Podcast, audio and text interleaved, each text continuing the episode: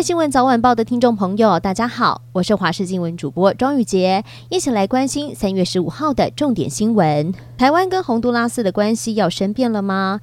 美洲友邦洪都拉斯的总统卡斯楚在推特发文表示，自己已经指示了外交部长处理与中国建立正式关系的事宜。这也让外界一直都直接联想到，是不是快要与我国断交了？对此，外交部表示，已经向洪国政府表达严正的关切。也请红方勿落入中国圈套。陆委会日前证实，金门失联的陈姓上兵仍在中国，国安局也表示，最快在十五号就会发布通缉。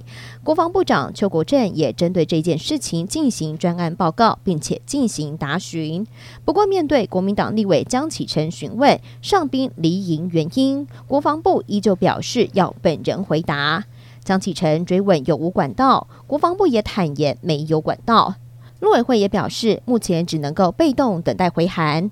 而日前立委陈玉珍表示，陈姓上宾在中国吃好睡好，但是他的家属却表示不清楚上宾的状态。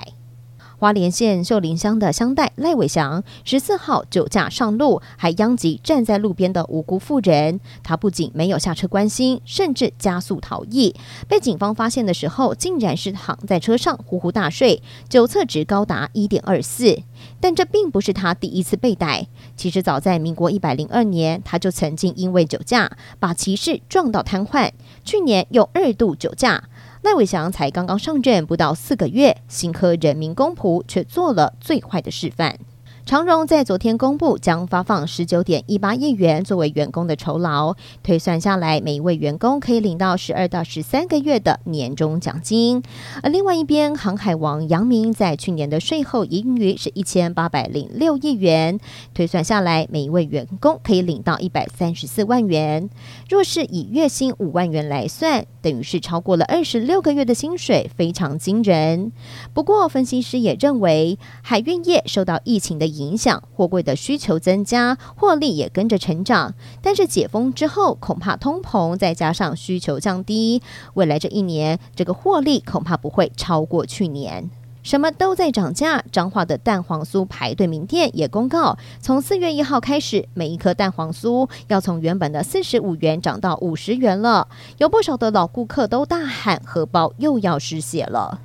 最后带您关心天气的消息。今天的风向吹东南风，天气状况更为暖和，而各地高温都是在二十五度以上。南部的内陆地区以及华东纵谷甚至会来到三十度左右。西半部地区日夜温差大，迎风面东半部地区的云量比较多，偶尔会有短暂降雨，其他地方是晴到多云。而西半部地区在北风侧扩散条件比较差，空气品质不会太好。中部以南地区达到了橘色的提醒，所以。建议大家外出还是要记得戴上口罩。而在北部，竹苗是普通，东半部的空气品质良好。最后提醒大家，明后两天的温度会再回升，各地会更温暖。但是到了周六，东北季风会增强，周日北部、东半部地区会转为比较湿湿凉凉的天气。外出的时候最好带着雨伞备用了。